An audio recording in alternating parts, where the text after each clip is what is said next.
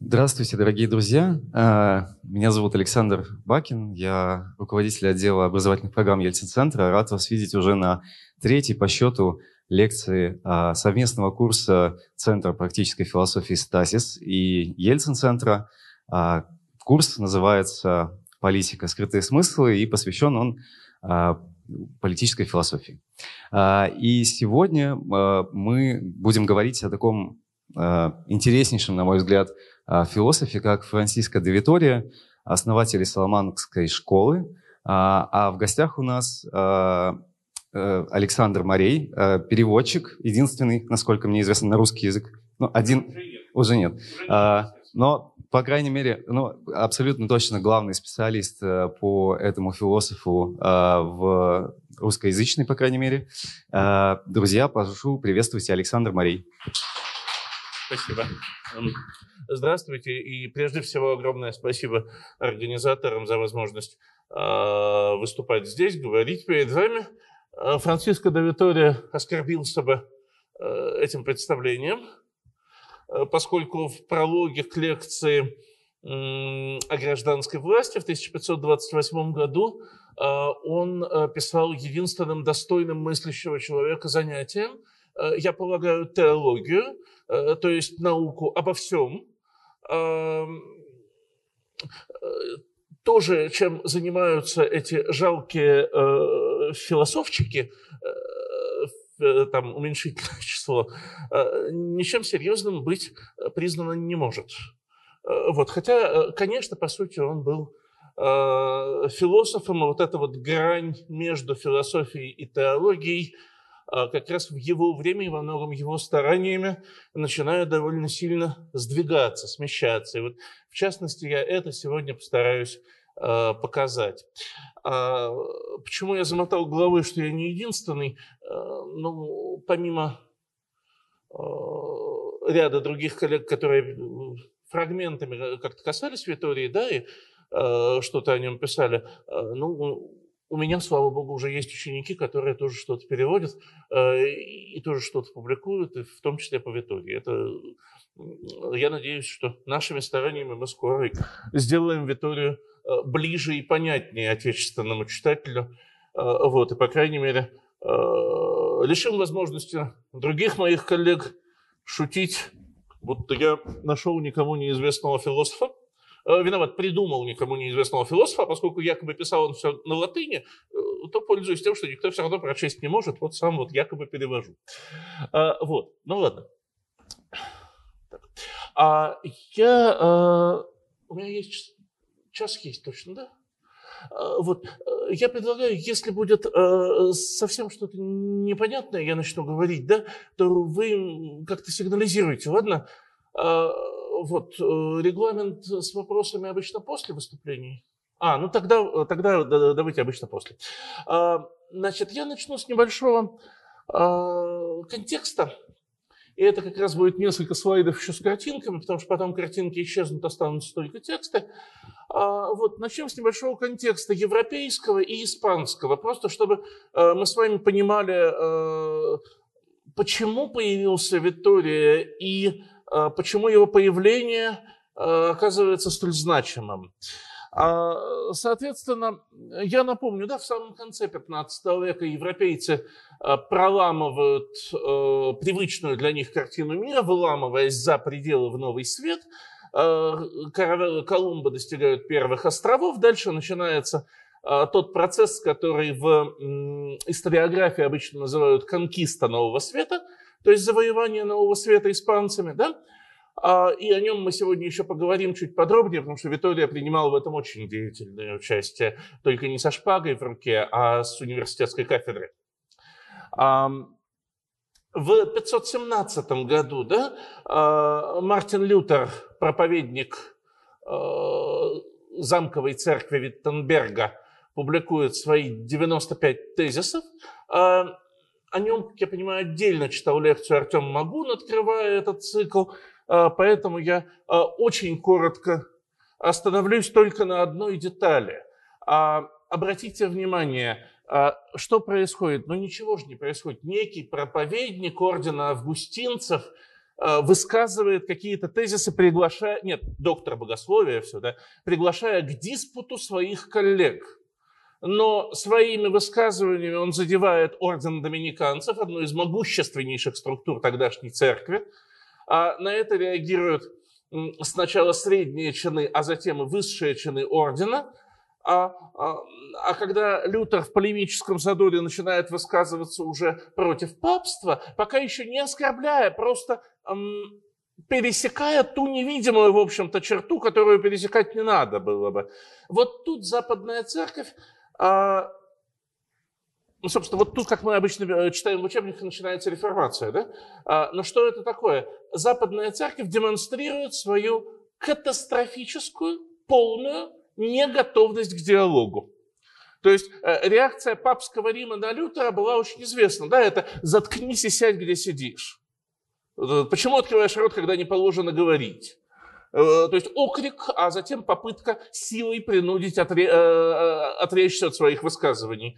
На что, собственно, богослов, при этом недюжинной смелости человек, да, но при этом богослов, то есть образованный богослов, доктор, университетский доктор, он реагирует, в общем, так, как среагировал бы, наверное, значительное количество моих нынешних коллег. А ты кто такой мне приказывать? Говорить мне, чтобы я замолчал. Вот. И здесь еще один очень важный момент, на котором тоже э, э, э, сосредоточу ваше внимание. Церковь – это ведь далеко не только папа. Мы как-то привыкли говорить, ну вот католическая церковь, Лютер протестует против католической церкви, католическая церковь осуждает. Церковь – это не только папа. Тот конфликт, который мы видим, это конфликт римского престола и одного каноника Августинца – вот. А между тем, значительнейший пул э, коллег Лютера по богословскому цеху, то есть э, профессоров богословия, поначалу э, как-то, знаете, замирает тоже фрапированной реакцией Святого Престола. Что, что за крики, что за санкции вообще? И люди упускают тот момент, когда на самом деле еще можно было вступить в диалог, можно было ответить Лютеру, можно было что-то сделать. А, а, момент был упущен, началась реформация, потому что в 520 году, в 21 виноват Лютер отлучен от церкви, и конфликт выхлестывает уже на новый уровень.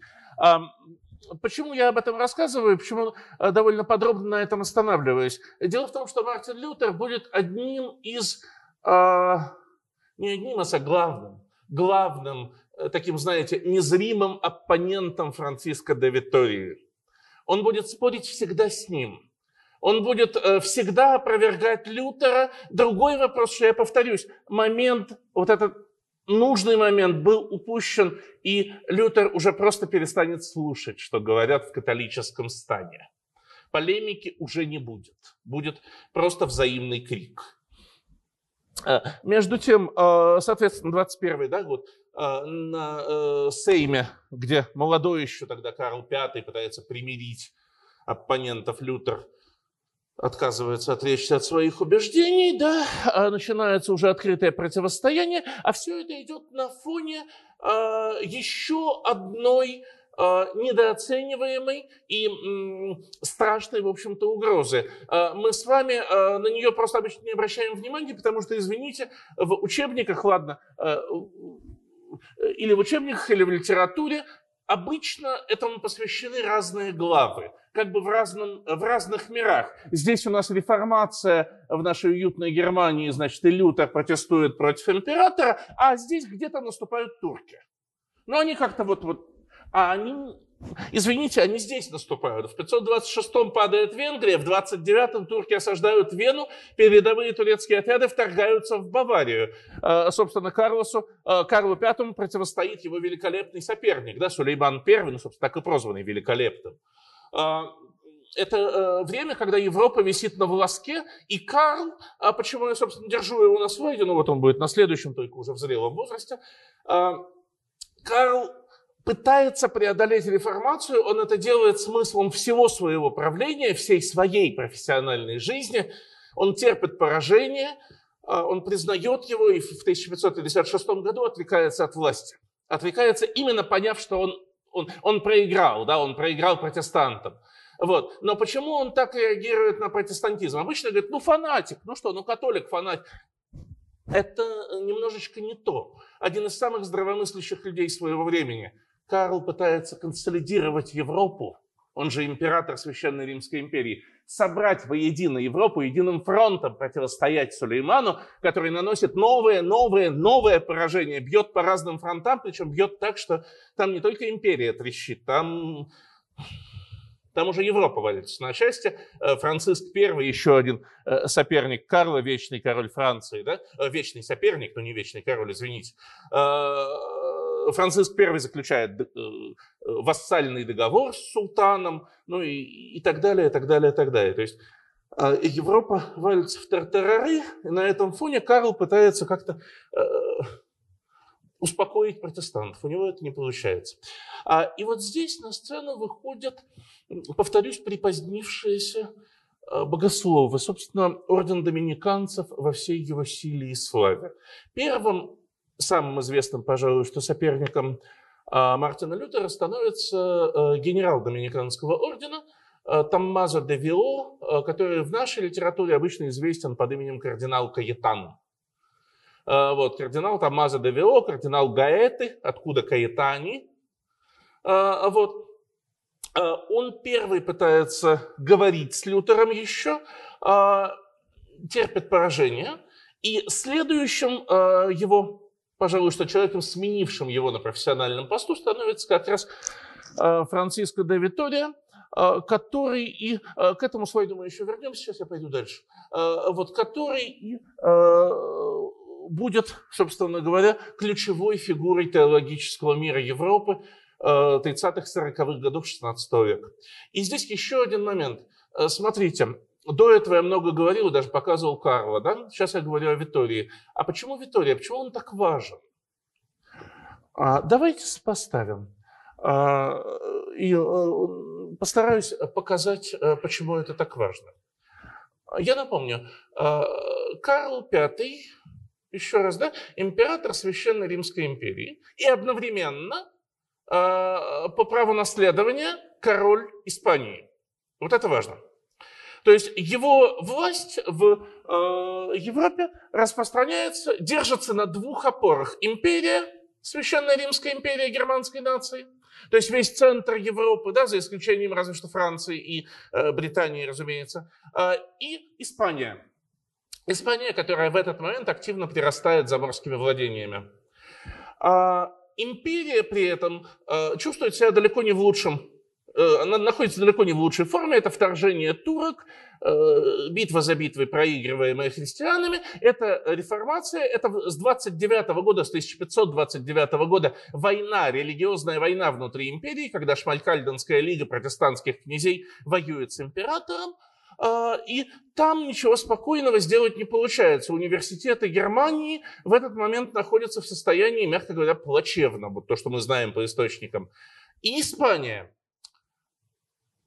в стороне от э, империи, э, не соприкасающаяся, пока еще закрытая от прямой турецкой угрозы, объединенная при административно объединенная при деде и бабке Э, император при Изабелле и Фернандо католических королях, объединенная под единым щитом, под единым флагом, э, пока еще не вошедшая в глубокий и все ухудшающийся экономический кризис, то есть пока еще могущественная, в том числе экономически могущественная держава. Ведущий университет Испании – это Соломанка. Ну, не сейчас, а в 16 веке, да. Э, э, это, безусловно, Соломанка. А главный факультет Соломанки, тот, которым Соломанка славилась по всей Европе, э, понимающий, о чем речь идет, это, безусловно, теология. На факультете теологии две кафедры, старшая и младшая. Старшую в 1526 году, первая кафедра знаменитая, ее занимает Франциска де Витория, которая остается Э, на позиции, э, ну, как сейчас сказали бы, зав кафедрой 20 э, лет до своей смерти в 1546. То есть перед нами, по сути, официальный богослов империи Карла V. Это, это богословский рупор императора, если хотите.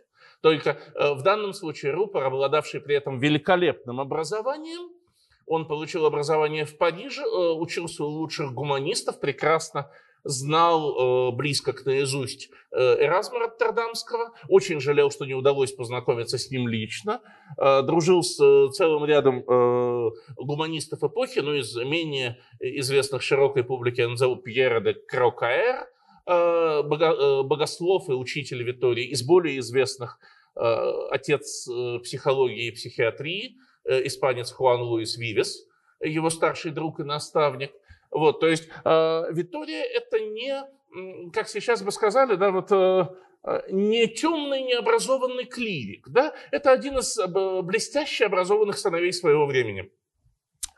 А, и он, э, собственно говоря, помимо того, что он официально занимает эту позицию, ведет учебные курсы, готовит учеников, ну, это все как, как все мы делаем, в общем, да, а он раз в год, а иногда два раза в год, на, либо просто на Пасху, либо на Рождество и на Пасху, выступает с так называемыми релекционес, ну, открытыми лекциями.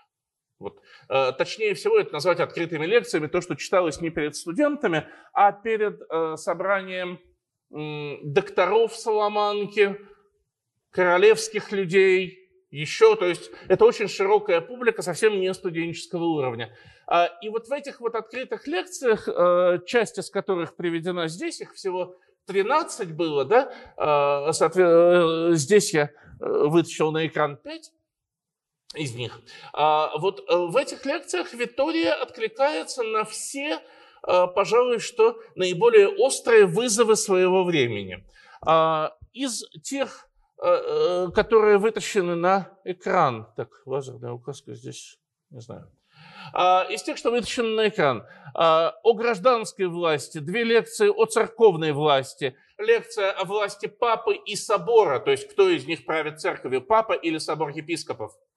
А, и пятая, которая сюда вроде бы не относится, с длинным латинским названием, которая дословно будет переводиться о том, Э, к чему обязывается человек, впервые прибегающий к доводам э, разума э, в теологическом рассуждении. И, соответственно, две еще лекции, внизу они под одной строчкой даны. Это знаменитейшая, прославившая Виторию в веках лекции, переведенная еще в начале 20 века на английский, именно поэтому известная, об индейцах и о праве войны.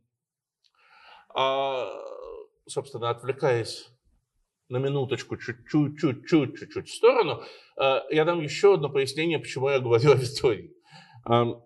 Вам наверняка знакомо всем присутствующим словосочетание «международное право», то есть, ну, оно всем знакомо. Но, может быть, я сильно подозреваю, что многим из вас знакомо имя человека, которого называют отцом международного права как науки. Был такой голландский юрист Гуго Гроций в начале 17 века. Человек страшной судьбы, там сидевший в тюрьме, бежавший в сундуке для книг, в общем, э, романы можно писать, честное слово. Э, вот. Гроций в э, своей знаменитой книге «Три книги о праве войны и мира» ссылается почти постоянно на двух авторов, которых он называет своими ученейшими учителями. Да, «Мей докторес доктиссими». Франциско де Витория и Франциско Суарес. А, еще один испанец, иезуит э, рубежа 16-17 веков. А теперь представьте себе, понятие отца международного права появляется в 18 веке, это эпоха просвещения. Итак, представьте себе себя на месте европейских просветителей, французских просветителей, разумеется. Дидро, Ламбер, вот это вот культ разума, все вот это прекрасное у нас, да. А, и перед вами стоит, в общем, простая задача выбрать, чуть не сказал голос России, э, выбрать э, отца международного права. У вас три кандидатуры. Один доминиканец, то есть мало-мало не инквизитор, вообще-то. Второй, э, это вообще матерное ругательство, второй иезуит. Ну и третий такой хороший чудо-мальчик, в 15 лет доктор права, сидел, по делам совести сидел, за религию сидел, не просто так, не уголовник, сидел, бежал, э, э, был диссидентом, долго и упорно, умер, ну, в общем, ну, ну, ну, биография у человека, понимаете? Э, вот. А, ну, разумеется, Гроция делают отцом международного права, а не этих двух вот э, волков черных. А, вот. а между прочим, а, значительную долю того, что пишет Гроций, он честно ссылается на то, что он взял у Франциска де Витории из его лекций об индейцах и о праве войны. Я сегодня под конец об этом немножко еще скажу. Витория, повторюсь, откликается на все острые, актуальные вопросы Э, современности, когда идет спор, а это как раз вот конец 20-х, начало 30-х годов, э, э, идет вопрос о коронации Карла императорской короны, чтобы его короновал папа. Вы помните, Карл V коронует себя сам в 20 году, не дожидаясь, значит, понтификов. Вот. А тут надо, чтобы папа короновал.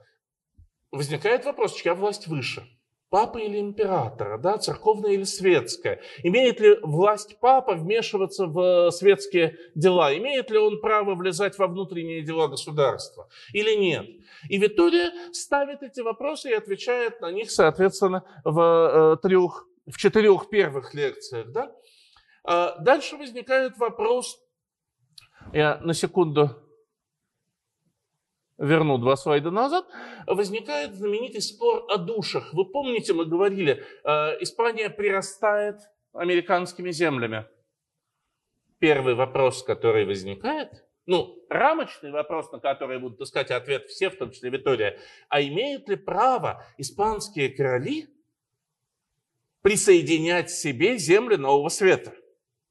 То есть, если кто-то думал, что, э, ну, наверняка многие думали, э, я подозреваю, что конкиста это просто вот, эм, как бы сказать, оголтелые убийцы, которые там инков сокрушили, ацтеков перебили, ну, в общем, Перу вырезали просто подчастую. Э, извините, конкиста была совершенно другим мероприятием, правда. И в частности был вопрос, а имеют ли вообще право они это делать. Ну, папа Буллу дал, хорошо. А еще? Вот. А, и в связи с этим возникает первый вопрос в рамках этой рамочной а, полемики, вопрос о душах. А, как вы догадываетесь, вопрос очень простой. Мы приплыли куда-то, мы конкистадоры, там живет кто-то, очень похож на нас, ну, две руки, две ноги, одна голова, все такое. Вопрос, а это люди? Или, э, цитируя наше все, не мышаты, не лягушки, но неведомо зверушки – нет, я совершенно я не издеваюсь, потому что все люди делятся, ну, я поясню логику, все люди делятся на христиан, да, схизматиков, хорошо, мерзавцев восточных стране, православных в смысле, а, вот, еретиков мирских, это протестанты под боком, и злобных врагов а, мира и спасителя, а, это мусульмане и иудеи. Я, я, я логику 16 века воспроизвожу, если что, на всякий случай. Вот. То есть все люди делятся вот на них, понимаете? На этом исчерпывается круг людей. А тут оказывается полный континент э, бегающего по лесам, э, и не только по лесам народа, который вообще никогда в жизни не слышал про Иисуса, про Господа Бога, про, про сатану не слышал уж, ладно, э, про Господа Бога. Да, ни, ни про кого не слышал такое вообще. Может, это вообще не люди задают вопросом богословы. И начинается спор о душах, которые потом, когда они установят, что это люди, перерастет в спор об основаниях владения. Если это люди, как мы вообще можем у них отбирать их землю? На каком вообще праве? Вот. И вот об этом будет довольно много откликаться Витория. Как раз вот эта э, лекция относится к разговору о том, люди ли индейцы формально, а вот это уже к, э, э, что да, это люди, а теперь как, как мы у них будем отбирать землю? А давайте договоримся, как мы это будем делать, называется. А, вот. А, и сегодня я я заканчиваю затянувшееся введение, да, и сегодня я постараюсь э, коротко в нескольких таких базовых пунктах осветить теоретические, э, философские, политико-философские, да, я стараюсь избегать этого словосочетания, э, вот воззрение Витории, то есть его взгляды на последовательную, на сущность власти, на сущность э, государства, ибо он один из первых философов государства, конечно, европейского, а на, соответственно, а, вопросы войны, бывает ли справедливая война, если да, то как, если нет, то почему. А, вот. А, и, наконец, э, как я и обещал, закончим мы э, разговором о том, э, что мы очень хотим отнять землю, а как мы это можем сделать и можем ли. А, собственно, начнем при этом мы с неанонсированного мной вопроса, зато основного для всякого христианина, вопрос о спасении души. А это вопрос, о котором, собственно, к которому он обращается как раз в лекции 1535 года, формально а, говоря об индейцах, но полемизируя при этом только и исключительно с Лютером. Вот на протяжении всего текста идет э, где-то скрытая, где явно прорывающаяся полемика с Лютером. А я напомню, 35-й э, год на дворе, это значит, Лютер уже э, включился в, поле, в свою очередь в спор с Эразмом Роттердамским. Эразм написал книгу «Диатриба», знаменитая «Свобода воли», да? А, на что Лютер отвечает с трактатом «De servo arbitrio», ну, на русский переведен как «арабстве воли», не очень как, вот, корректно, но бог с ним, зато ярко. А, вот. И, э, соответственно, Витория, всей душой болеющий за Эразма, натурально и ненавидящий Лютера тоже всей душой, да, он э, полемизирует уже с ним. При этом э, пафос Лютера, я опять-таки напомню, вы это слышали наверняка от Артемия Владимировича, но пафос Лютера в данном случае касался того, что э, рассудок бесполезен в деле спасения души. Только вера, только церковь, только Писание, знаменитое соло, да, только благодать Господня. Но вы никогда не можете прийти к спасению, постигая что-то своим разумом, говорит Лютер. Ваш разум порабощен. Виктория а, относится к принципиально иной а, традиции. Как вы догадываетесь, он томист. То есть он идейный последователь Фомы Аквинского, э, напомню, один из учителей церкви, 1225-1274 год, э, тоже доминиканец, один из э, второго набора ордена. Вот. А, и Витория строит свои размышления очень во многом базируясь на доктрине святого Фомы, в его глазах святого, то есть я, опять-таки, я никого не хочу задеть по религиозному принципу, на всякий случай. Вот. Он базирует, э, э, строит свои рассуждения на доктрине Аквината. А, и, э, собственно говоря, вопрос вот о чем. Можно ли пользоваться, имеет ли смысл пользоваться рассудком не только в мирских делах, но и в общении с Богом, то есть в деле спасения души. А, э, Витория говорит, да, безусловно, это если коротко. Если более подробно развивать аргументацию, а, он говорит, а, Господь читает в душах человеческих. И он способен увидеть тот самый liberum arbitrium, то есть свободное волеизъявление, да? волеизъявление в пользу жизни по Богу. Это еще, отсылка еще, на самом деле, еще к одному учителю церкви, к э, Аврелию Августину. Э, вот. Извините за количество имен. Э, вот. Э, если вы заглянете, выйдя отсюда потом на второй, на второй этаж в магазин Петровский, то вы увидите причину, почему я вот сейчас извиняюсь и сыплю именами. Потому что полка по протестантизму будет занимать, вот слава богу, вот так. А полка по католицизму, ну, назвать это полкой мне стыдно. А если посмотреть, а если убрать с той полочки все, что начинается со слов православие и, то там останется четыре, что ли, книжечки. И в этом плане Петровский очень репрезентативно, к сожалению. Вот поэтому мне приходится сейчас извиняться и, и, и сыпать именами э, не с целью показать свою образованность, просто как прокидывая мостики нужные нам, да. Так вот, э, отсылка к либерам арбитриум, к свободному волеизъявлению, да, это отсылка к Аврелию Августину. А Августин утверждал, я напомню, что э, человек может сделать свободный выбор да, в пользу жизни по Богу, отрекаясь от земной жизни. Это путь аскета, на самом деле, по Августину. Это путь отречения от плоти пошагового. Э, путь страшный, но, к счастью, мы не о нем сегодня говорим. Фома, э, когда он обращается к этому вопросу, он предлагает не альтернативу, а немножко модифицирует Августина. Он говорит, есть не только те, кто живут по Богу, а, и не по Богу, как Августин говорил, да, есть третий разряд, третий град, град человеческий, есть просто люди. Вот те, кто, ну, ну, ну, извините, но они просто живут. Не надо их всех вычеркивать из списков спасенных за то, что они не умерщвляют свою плоть всеми доступными способами. Но это, э, это нерационально. Вот. И, и коли уж это так, говорит Фома, то человек, делающий не всем дано, да, не все могут, не все э, способны просто сделать вот такой силы выбор, чтобы одним движением души перевернуть всю свою жизнь. Это просто, э, это на самом деле доступно единицам. Значительная часть людей могут, говорит Фома, сделать этот выбор, но, внимательно, манифестировать его, да, подкрепить его, показать вовне – как бы сказать, да, эксплицировать путем поступка. Ну, пожертвуйте на церковь. Переведите бабушку через улицу, извините. Э, не знаю, постройте школу, отправьтесь в паломничество, перебейте... Нет, не надо. Э, не надо. Э, перебить не надо. Сейчас уже не надо. Тогда можно было.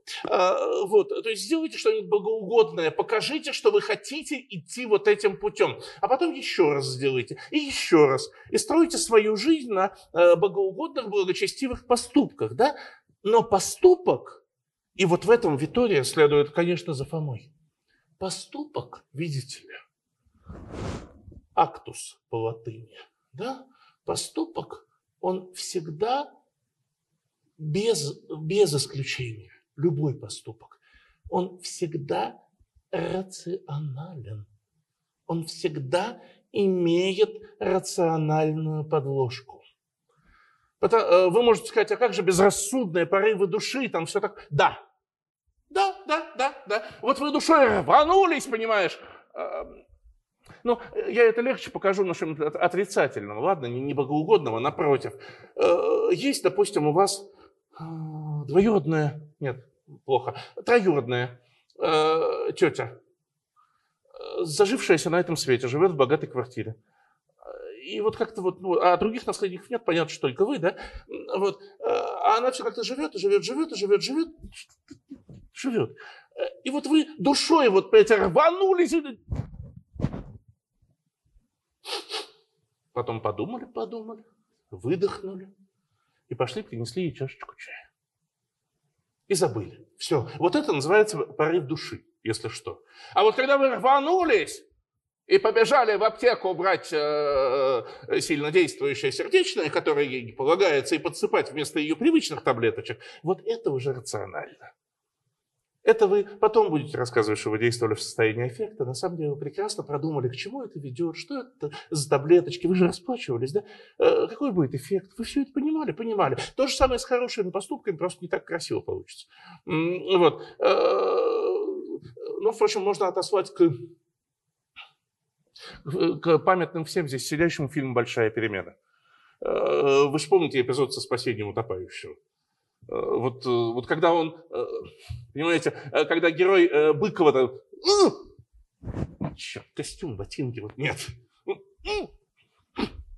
Потом он быстро раздевается и прыгает. Вот это вполне рациональный поступок.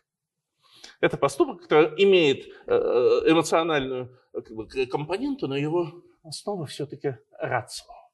Вот э, Витория и утверждает, любой поступок рационален. И если мы выстраиваем всю жизнь на том, а, что мы, э, я заканчиваю ерничать, да, э, что мы идем к Богу, что мы э, молим Его о спасении души.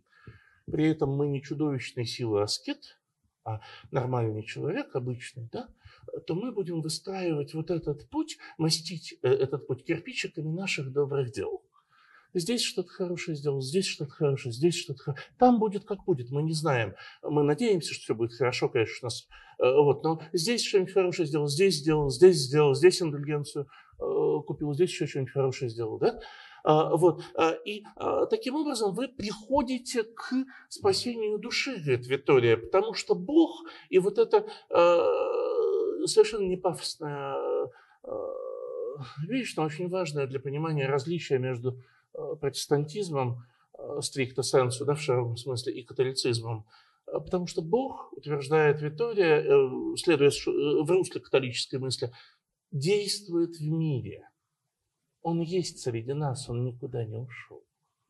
То, что он не вмешивается ежемоментно, это не значит, что его здесь нет.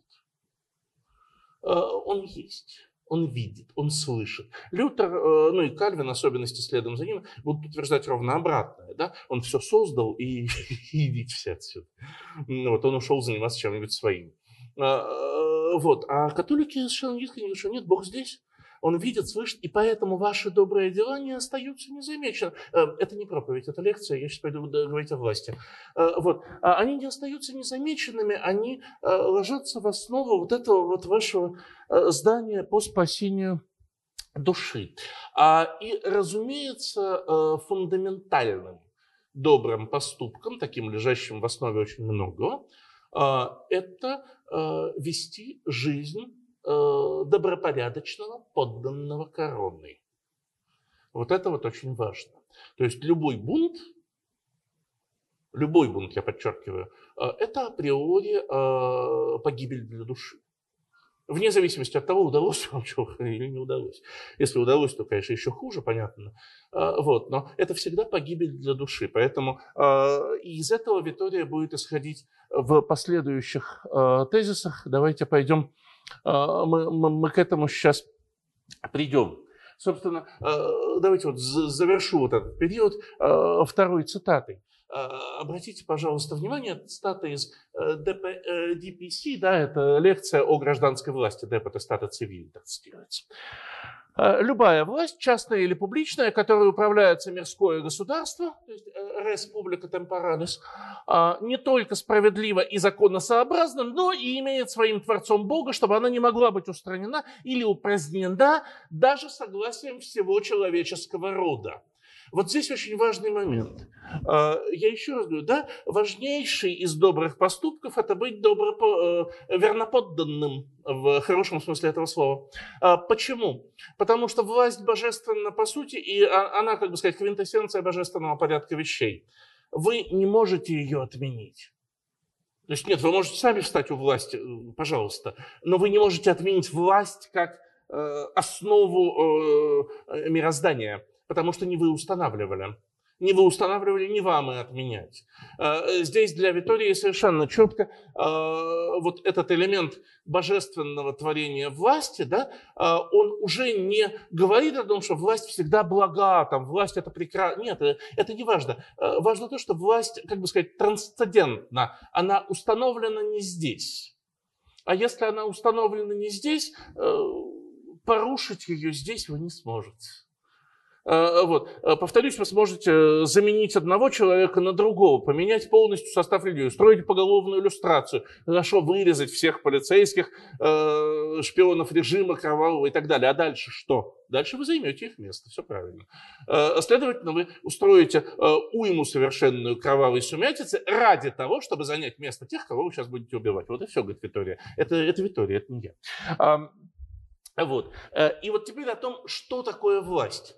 А Витория на самом деле один из новаторов, потому что для, э, для средневековой культуры, а, не говоря даже о Древнем Риме, там это вообще отдельная песня о главном, э, для средневековой культуры власть – это совершенно четко упорядочивающая сила. То есть это сила, создающая порядок и поддерживающая его творящее и поддерживающее. Да? А для модерной культуры, для той, где живем мы с вами, а, власть, загляните в любой словарь, а, я могу по памяти процитировать, и я боюсь, я буду близок к тексту. Власть – это возможность, слэш, способность одного человека заставить другого или других совершить что-либо, пусть даже против их воли, в его интересах. Конец цитаты. Вот. Э, так называемая волевая концепция власти, она, повторюсь, в любой энциклопедии есть, э, повторяется, потому что... Вот. Так вот, Витория стоит у ее истоков. Она один из первых, кто вообще об этом будет говорить. Обратите внимание, сейчас очень важный момент. А, представляется, что власть – это не то же самое, что возможность. Потестас и потенция – латинские слова. Да? Потестас не то же самое, что потенция.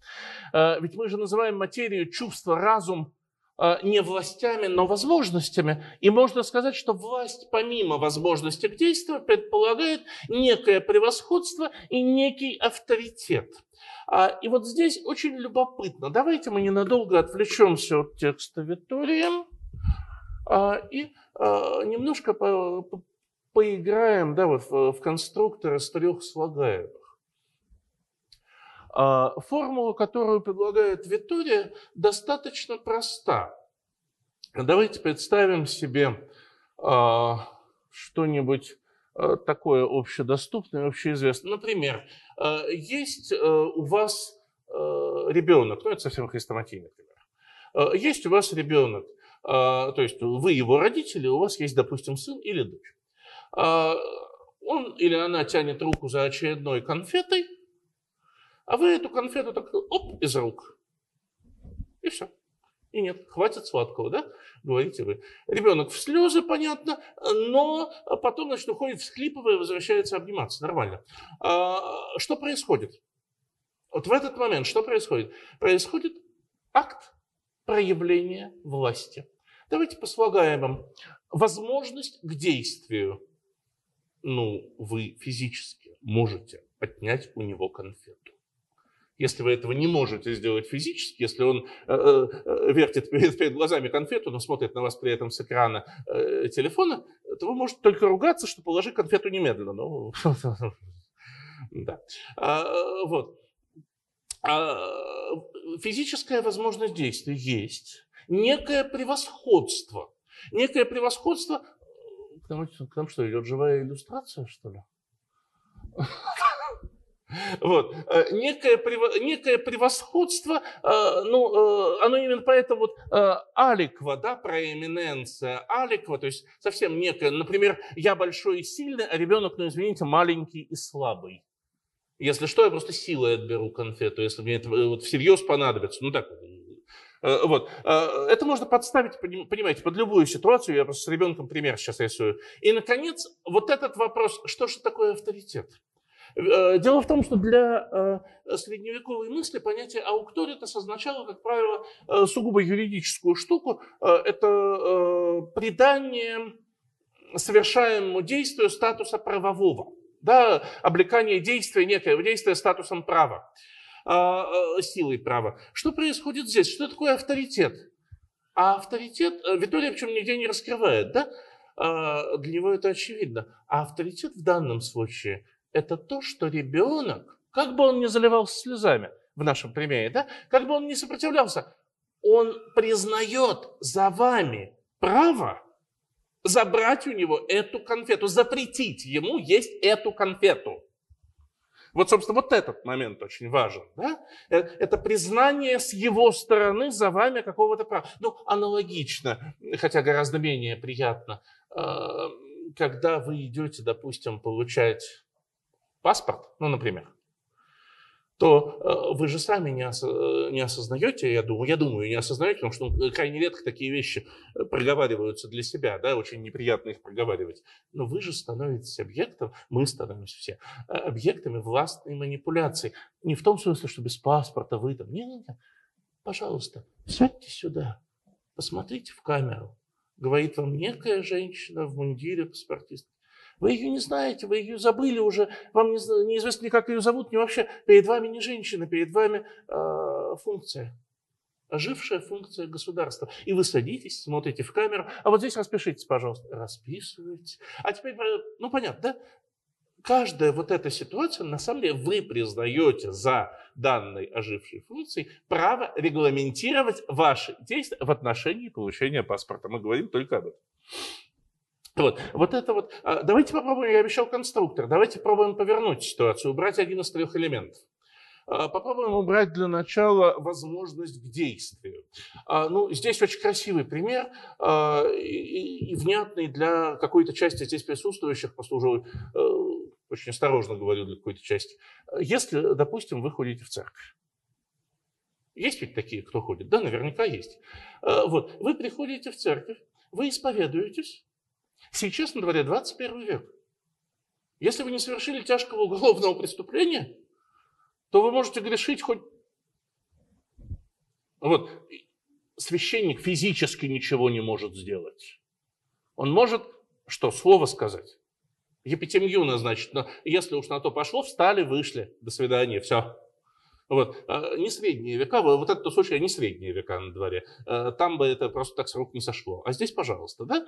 Но, то есть возможности к действию нет. Но вы идете, слушаете, что он говорит, и стараетесь это выполнять. Превосходство есть, в данном случае духовное. Он для вас духовный отец, вы духовное чадо. Авторитет вы признаете за ним право исповедовать вас и назначать вам какую-то э, епитемию, какое-то наказание. Власть остается, хотя и в немножечко усеченном виде, но ситуация власти остается. Давайте уберем э, авторитет. А, давайте уберем авторитет. А, э, нет, не авторитет, господи. Э, превосходство уберем. Чего? Уберем превосходство. Но эта ситуация тоже вам всем прекрасно памятная. Есть, не знаю, университетская кафедра или коллектив на работе, или еще что-нибудь. И вот один из коллектива, там какой-нибудь бравый доцент, говорит, ребята, пошли вечером в сербский ресторан пить. Ну, не знаю, говорит, ребята, это все. Да я все организую, говорит он. Вы только, значит, э, вы там сколько надо скиньтесь и пойдем. Я все сделаю, я столик закажу, все. Ну, ну, хорошо. Ну, организуешь, организуй. Вот. Что происходит в этот момент? Никакого превосходства у него нет в помине. Он такой же, как все. А, возможность к действию, но он заявляет, что есть, значит есть, да. Ну вот, то есть он может позвонить, забронировать и так далее. А авторитет вы в этот момент признаете за ним право спрашивать с вас деньги для того, чтобы организовать вечеринку. Вы делегируете ему эти полномочия.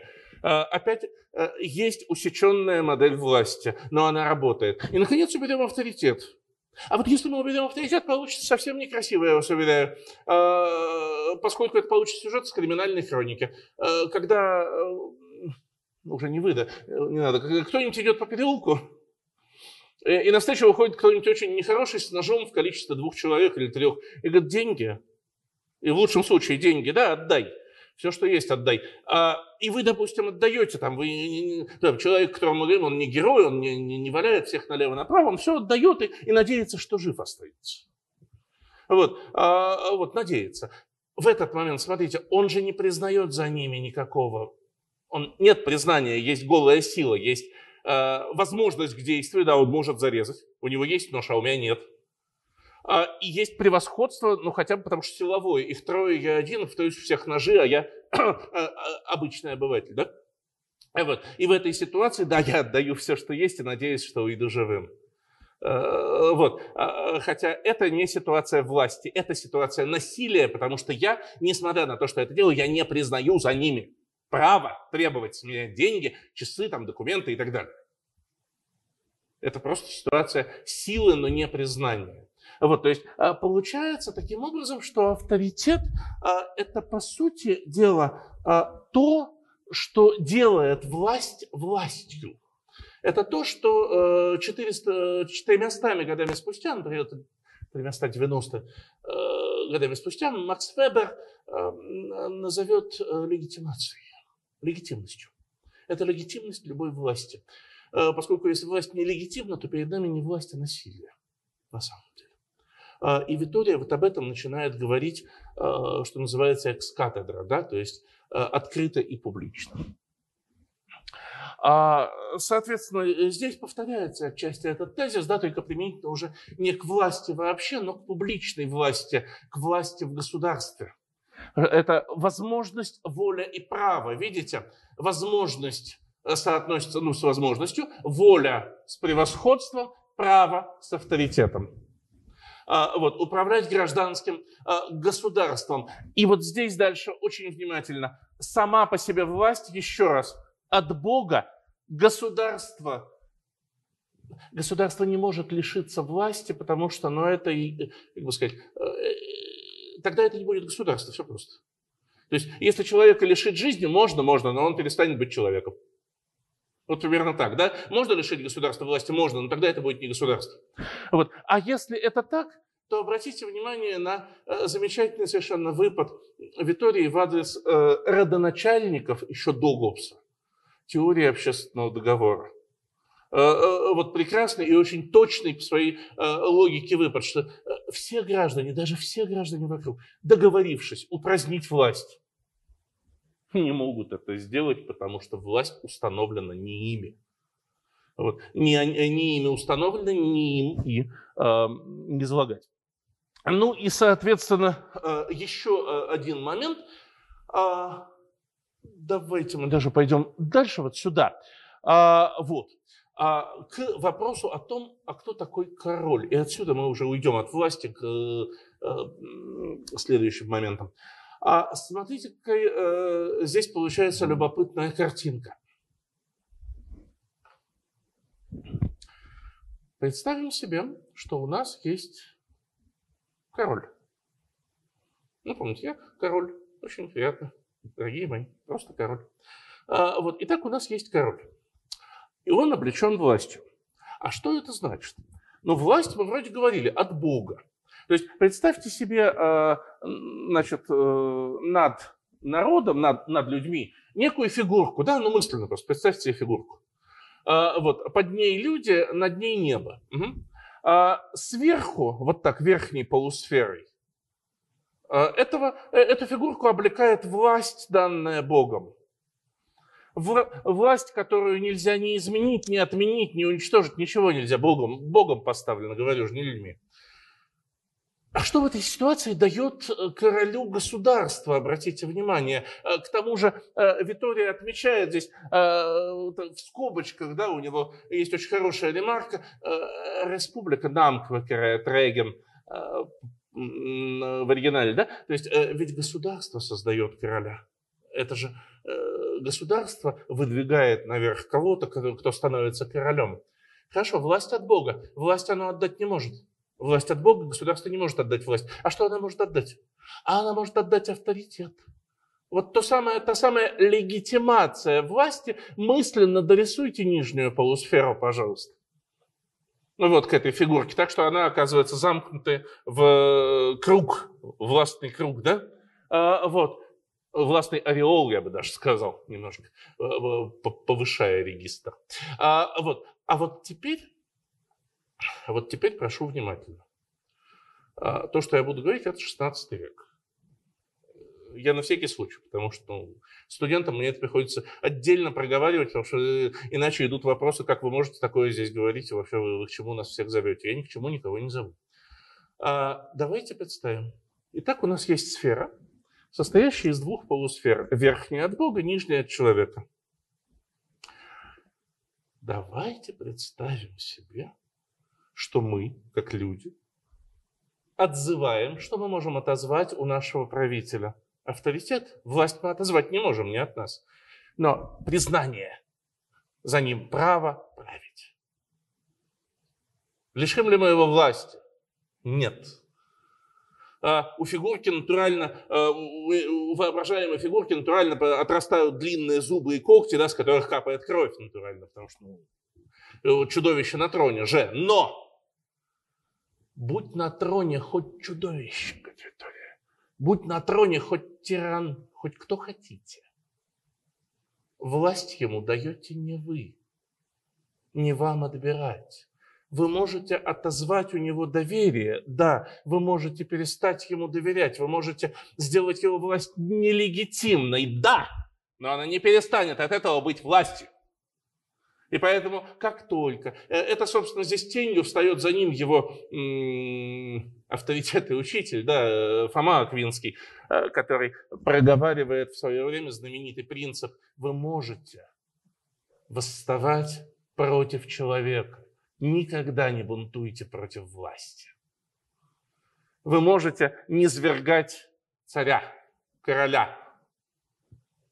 Я не сказал слово президента. Э, но никогда не восставайте против власти как принципа, потому что тогда вы пойдете против Божьего установления, и этот самый злобный тиран, который будет защищать Божье установление, да, он себя будет защищать, а с собой свою власть, немедленно станет в глазах всех окружающих белее Агнца Пушистого, потому что он будет защищать Божье установление от дикой толпы. Ага. Вот. А, а, собственно, вот Витория примерно об этом, и он в конце лекции о гражданской власти, в самом конце, цитаты я уж показывать не буду, отдельно задается вопросом, а, ес, а следует ли повиноваться законам, если законы издает тиран? Ну, то есть мы имеем классическую ситуацию, э, у нас есть очередная, господи, э, у нас есть очередные переписанные законы, я хотел сказать, э, вот у нас есть очередные тиранические поправки, еще что-нибудь, вот, а надо ли повиноваться тому, что? Вот, и Витория говорит однозначно, говорит, да, да, надо. Почему? Потому что лучше дурные законы, чем полное отсутствие таковых. Потому что лучше закон будет дурен, но он будет. Хотя бы какой-то. Чем будет полный хаос, который учините вы, когда вы дорветесь. Этого он уже в открытую не говорит, но подразумевает очень четко. А, вот. Но а, а, на самом деле с блоком о власти мы на этом на время расстанемся и пойдем дальше а, к вопросу о войне. А, бывает ли справедливая война? А, и вот здесь Виктория в кои-то веке совпадает со своим вечным заочным оппонентом, с человеком, которого он никогда не видел, но с которым они умерли в один год, очень синхронно, с Мартином Лютером. А, вот, а, поскольку э, справедливая война это только и исключение, ну, во-первых, это только оборонительная, понятно, Э, война, но это только война с неверными. Это только и исключительно. Но здесь понятно, да, еще раз, я э, верну вас мысленно, пожалуйста, не буду пролистывать презентацию назад, да, но верну вас мысленно к э, первому слайду. В этот момент на Европу давят турки. Причем, когда мы говорим, на Европу давят турки, это значит, большая часть той Европы, которую вы знаете, уже под турецким владычеством. Э, э, и, в общем, турки стоят на границах Италии, э, вот там все уже мечутся и не знают, куда бежать дальше, потому что дальше вроде некуда. Собственно, они не знают, бежать, куда бежать настолько, что они бегут куда? Они бегут в дикую Московию, к царю схизматиков, прося, ну давайте вы уже по туркам ударите, ну вы христианин, в конце концов, или как? Хотя и неправильный. Э, вот, ну давайте вы уже хотя бы ну, что-то сделаете, а то что же это такое, вообще невозможно. Э, э, вот, собственно, это же не от хорошей жизни к нам-то пришли, да? Это потому что уже за голову взяли. Вот, и Витория первое, против чего он восстает резко и что он осуждает – значит, перед нами лекция 1528 года. Я напомню, только что кончилась первая испано-французская война. Э, как раз отгремела знаменитая битва при Павии, где король Франциск I попал в плен э, вот тайны мадридского двора, если пьеса, да, то это ровно вот об этом. А, вот. Собственно, только-только и началась как раз вторая. 1528 год как раз началась вторая французская Э, испанская война, опять начали французы, опять получили по, по, по рукам и по, по другим частям тела, а потому что с испанцами им, им было не тягаться, конечно, тогда. А, э, вот. Э, и Витория, смотрите, высказывается очень жестко, причем вот здесь. Если государство, которое начнет войну, будет частью всего мира, как целого, или более того, э, какая-то христианская провинция будет частью государства, и война будет выгодна данной провинции, но принесет ущерб миру или христианству. Там э, стоит слово «христианитас», и мой перевод христианству, э, он э, не очень удачен. Я сейчас с годами просто понимаю, это там, там надо давать два слова, э, христи... ну, по-русски это сказали бы христианскому люду. Вот, э, христианству как всей совокупности христиан, да, не, не некой абстрактной э, идеи о. А, вот. В силу этого, я полагаю, пишет это такую войну несправедливой. Но если такая война несправедлива, если мы распространим высказывание Витории чуть дальше, за пределы войны Испании и Франции, то какого же, простите, э, что, я бы даже больше сказал, не будем продолжать период, э, что же, простите, делают бравые испанцы на берегах Нового Света? Как же это они воюют с индейцами тогда? И вот здесь возникает, э, идет на самом деле нешуточная полемика. А, причем просто, чтобы было понятно, наверное, одно из серьезнейших отличий европейской культуры от э, западной европейской культуры от нашей, мы тоже, собственно говоря, часть Европы, но э, немножко другой бэкграунд у нас все-таки. Но одно из серьезнейших отличий э, сформулировано давно и не мной, э, там привыкли жить по праву. По праву, по закону, по норме. Норма – одно из конституирующих понятий европейской культуры. У нас привыкли жить по силе и по понятиям шире. Я не, не в одном смысле слова сейчас говорю, а по понятиям о том, что такое хорошо, нехорошо, правильно, неправильно. Закон может отступить, если благодать э, превосходит его. Да? Это еще, э, простите, Иларион, э, митрополит Киевский в XI веке. А, вот. А, и вот здесь, почему я об этом заговорил? Потому что когда испанские короли, еще Фернандо и Изабелла в 1493 году а, получают от Святого Престола, а, то есть от Папского престола, да, буллу, позволяющую присоединять к своим владениям все новооткрытые земли западнее такой-то значит, линии, такой-то параллели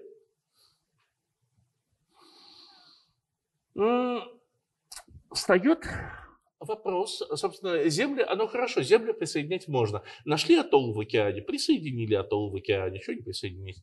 Вот. А, а, но дальше-то они находят не атолл в океане, они находят сначала острова, а потом, простите, материк, населенный людьми. И вот здесь я возвращаю вас к началу разговора, а, возникает вопрос, а как вообще мы можем их присоединять?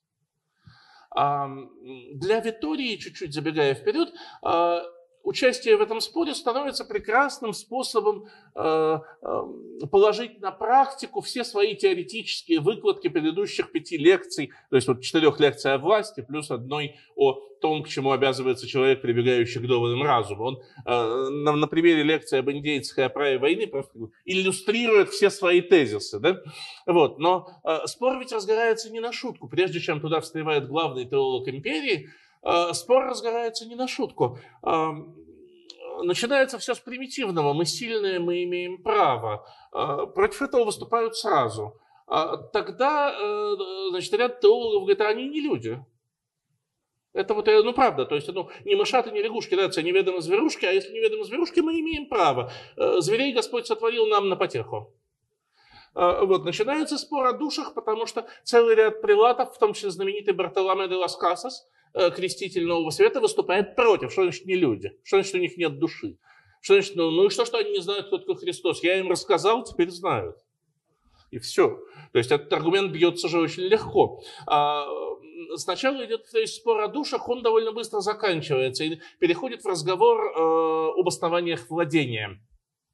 И вот тут э, один из самых мощных, на самом деле, аргументов э, выдвигают э, э богословы, сторонники завоевания. Они говорят, ну смотрите, индейцы, а к этому моменту, надо сказать, о жизни индейцев, о, о наиболее ярких ее сторонах уже прекрасно известно. Э, описание уже есть, и участники тоже, в общем, живы. А, они же, ладно, они не знают, кто такой Господь, хорошо. Ладно, они идол, идолопоклонники. Этого одного бы хватило, но да, допустим. Они предаются противоестественному греху, все как один, ну, в смысле, садомии. А, вот, но этого мало. Они же еще и каннибалы. То есть у них есть практики каннибализма, есть практики садомии. Это противоестественные грехи, идущие против человеческой и божественной, следовательно, природы. И как таковые грешники, эти индейцы, утратили все естественное право на свои земли. Бери не хочу. А, и вот Витория выступает э, против этой позиции как раз. Э, и его, э, его тезис да, состоит из двух частей. Во-первых, он говорит, ну позвольте, ну позвольте, а кто сказал, что это грехи противоестественные? Нет, не в смысле дозволено. А хотя в, в знаменитой своей лекции, еще одна открытая лекция о, о воздержании, она называется очень нейтрально, о воздержании, до темперанца, об умеренности, об умеренности в еде. Ну, ну, ну, ну, ну, вот вы же наверняка не могли подумать, да, что богослов XVI века э, э, стартовым вопросом в лекции об умеренности в еде, стартовым вопросом поставит, можно ли вкушать, дозволительно ли вкушать в пищу человеческую плоть. Вот. А, а тем не менее, то есть эта дискуссия начинается с того, а можно ли кушать себе подобных, а, ну и дальше, ну, понятно, а если ситуация такова, что больше нечего? А если он уже умер, э, а я тоже, а если не поем? А что тогда? Ну и, и так далее, и так далее. Интереснейшая, на самом деле, беседа э, развивается. Э, вот, э, где он разбивает вот эти доводы. Э, хотя, надо сказать, ну, вопрос о садомии снимается еще проще. Там уже не идут в ход доводы крайней необходимости, там гораздо проще. Где установлено, что это противоестественный грех? Где сказано, что, ну как же, вот Содом и Гаморра. Гуд, говорит Витория, в смысле Бене, говорит Витория, хорошо. Содом и Гаморра, прекрасно, никто не спорит. Это в какой книге написано? В Библии. Чудесно. Они Библию читали? Нет. Куда вы лезете? Вы им сначала Библию дайте прочесть, переведите на их язык, дайте им прочесть Библию, заставьте их это выучить, а потом вы будете их судить за то, что они нарушают эти заповеди. Вот. Э, так что на, это, э, на этом основании, говорит Витория, нельзя лишать их естественного права владения землей, потому что, э, как бы сказать, они не совершают греха против своей природы. Ну, вот. Здесь еще один очень важный шаг, да, он, э, на нем редко акцентирует внимание в силу очевидности, на самом деле. Виктория один из первых э, людей в Европе, кто, начинает, э, кто э, вводит в оборот тезис о том, что люди вообще-то разные по природе своей. То есть вот, вот это вот не одно и то же, да, что, что на природу очень многое влияет. А вот. А, Таким образом, их лишать земли нельзя, говорит Витория. Э, и на этом основании мы не можем позволить королям их завоевывать. А, но на минуточку он все-таки первый теолог империи. Он же не может сказать «нельзя». Нет, ну подумайте. Ну, что... Вот. Ну, ну, ну, ну, ну, ну, нельзя же так говорить. Вот. И он говорит, ну хорошо, на этом основании нельзя, давайте подумаем дальше. И вот дальше начинается чудесное построение из двух частей. Э, живы еще, нормально? Я минут на 10 еще вас приглашу, можно? Хорошо. Э, чудесное построение из двух частей. Э, юридической и теологической. Начнем с юридической, потому что это как раз то, что потом умыкнул к себе Гуга Гроций, собственно, сделал основой своего трактата об открытом море, знаменит... о свободном море, Демаре Либеро.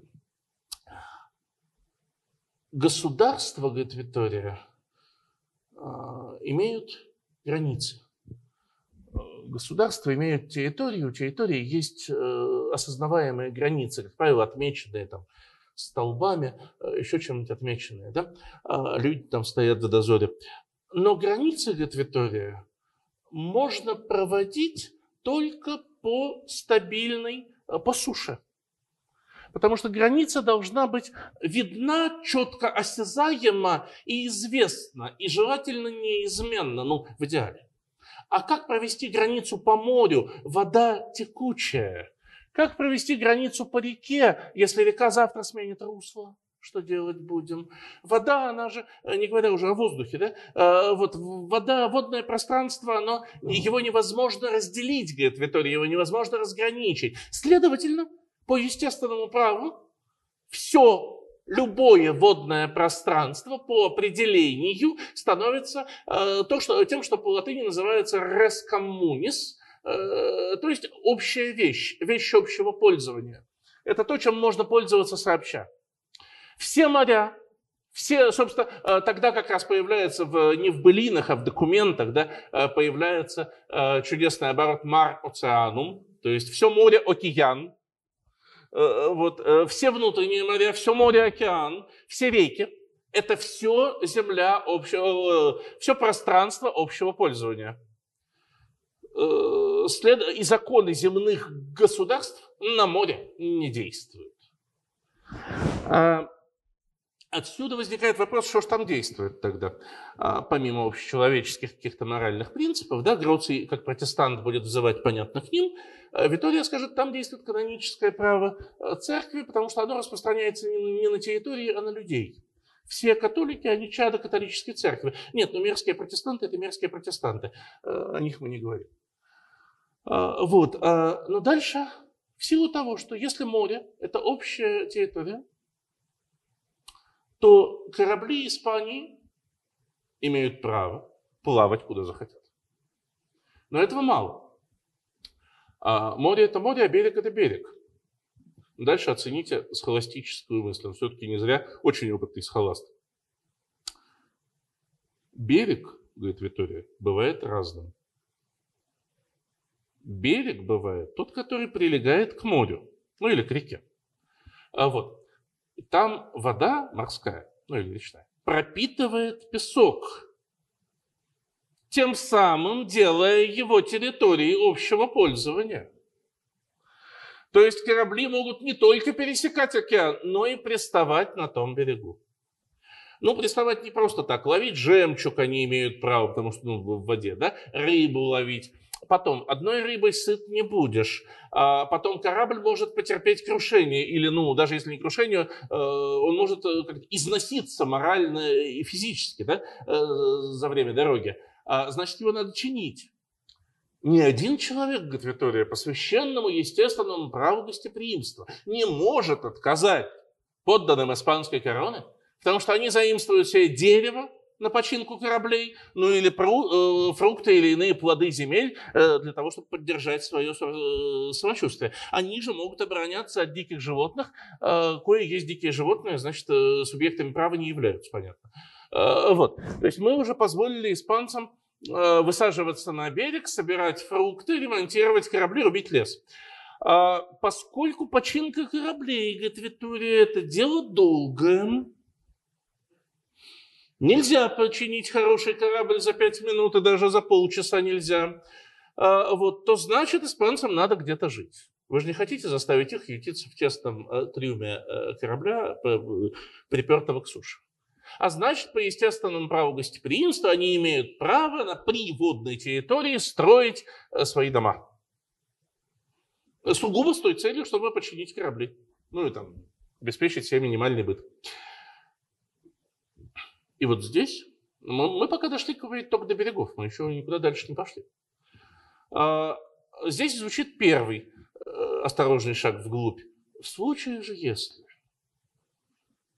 местное население решает, что оно никак не связано с законами гостеприимства и позволяет себе хотя бы один враждебный выпад в сторону испанских солдат, те имеют полное право отвечать асимметрично.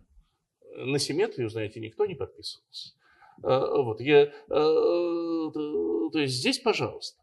Но это э, война. То есть такая война, это война оборонительная, и больше того, война против людей, нарушающих законы гостеприимства, она справедлива. Все. Но этого мало. А испанцы, вот дальше в силу выступает теологический довод. Испанцы, как вы понимаете, говорит Витория, суть верные дети католической церкви, своими добрыми поступками неминуемо, значит, обеспечивающиеся, стремящиеся к спасению души. Но Всякий добрый христианин э, не может печься о спасении только своей души. как же заповедь «возлюби ближнего своего более самого себя»? Он обязан, он не может, не то что обязан, он не может не нести Слово Божие урби et орби, городу и миру, всем вокруг. Христианство, э, это Виталий говорит, вы просто забыли, христианство – это религия проповедников. Христианство – открытая религия. Да? Христианин не может не проповедовать. Он больше что, он обязательно будет проповедовать. И мешать ему в этом не надо. Потому что если вы будете мешать человеку нести Слово Божие, вы пойдете уже не против испанской короны. Это ладно бы с ней. Вы пойдете против Господа Бога Высочайшего, а за это будут мстить и мстить жестоко. А, ну, допустим, даже вам никто не мешает проповедовать. И вот здесь последняя точка уже, да. Э, последний аккорд. Разумеется, говорит Виктория. Ну, там с солдатами же священники тоже приходят, да?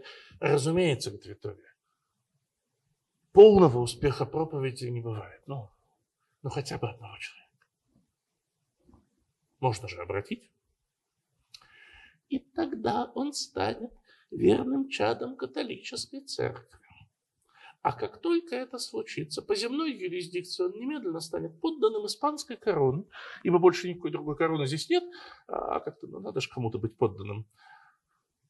И немедленно на, на защиту его интересов будут рекрутированы все доступные силы и испанской короны, и католической церкви. А, то есть до тех пор а, единственное, что могут сделать в этой ситуации индейцы, чтобы не подвергаться завоеванию, а, это натурально ничем не, вообще ничем не мешать. Вот обратили этого одного человека, он может для себя хоть собор строить после этого. А что, а что вы ему не помогаете собор строить? А как так понимать? Вы, вы понимаете, что он один это не потянет, да? Вы понимаете, что вы должны по... Не помогаете, значит, мешаете. Вот. А, я даже не издеваюсь сейчас. Да? А, вот. А, в, в любом случае, тогда вы должны... А, хорошо, вы можете не помогать, Бог с вами, но тогда вы должны допустить сюда команду испанских строителей и солдат, обеспечивающих нормальное функционирование коллектива испанских строителей, и священников, окормляющих коллектив испанских строителей, а они будут проповедовать. Все.